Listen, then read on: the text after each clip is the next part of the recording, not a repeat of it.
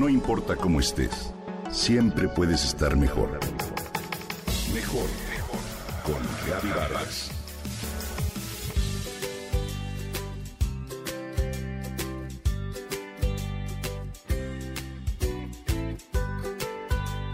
Cuando Sebastián, mi sobrino, se quedó a dormir en nuestra casa, estaba contento y emocionado, pero también un poco asustado, porque era la primera vez que dormía fuera de su hogar. Y a decir verdad, me dio un poco de ternura cuando dentro de su emoción por estar con nosotros y jugar con su prima, me dijo, solo espero que no me dé la extrañanza. Me dijo Laura entre divertida y enternecida por el significado real de su palabrita. Extrañar es un sentimiento que conlleva diferentes emociones, algunas de ellas dolorosas. El diccionario define la palabra como notar la falta de algo que se usa habitualmente y se ha sustituido por otra cosa. Si migramos este concepto a los sentimientos, diremos que extrañar se lleva a cabo cuando no tenemos a alguien a quien veíamos o con quien hablábamos y que queremos mucho.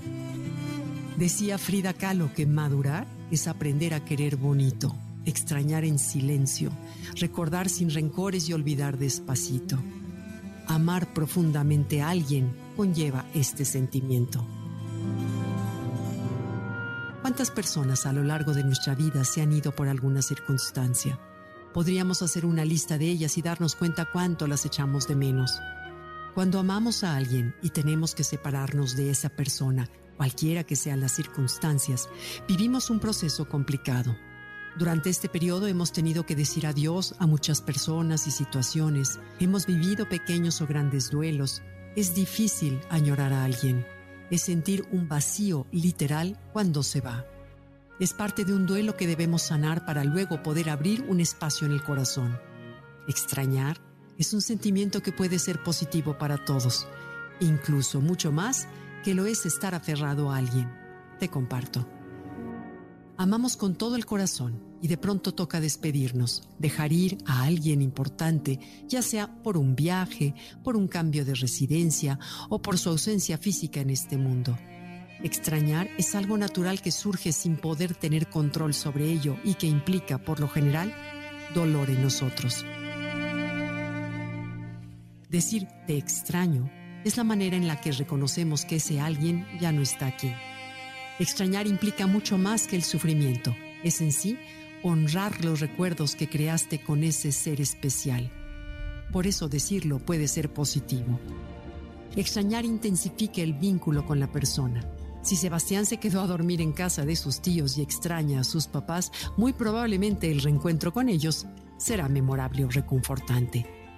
Extrañar evita la dependencia y logra mostrarnos que podemos disfrutar la vida con otras personas o con nosotros mismos.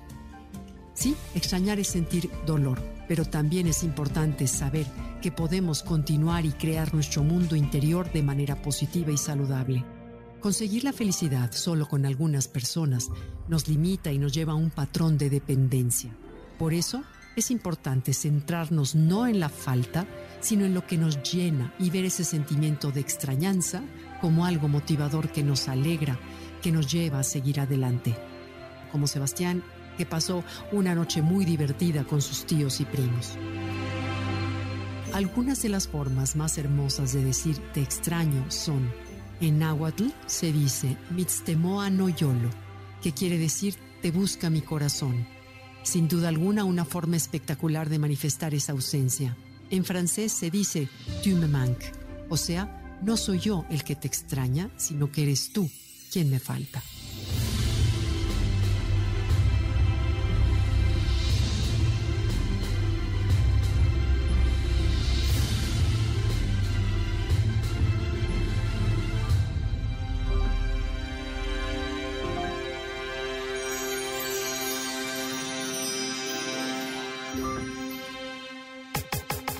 Comenta y comparte a través de Twitter.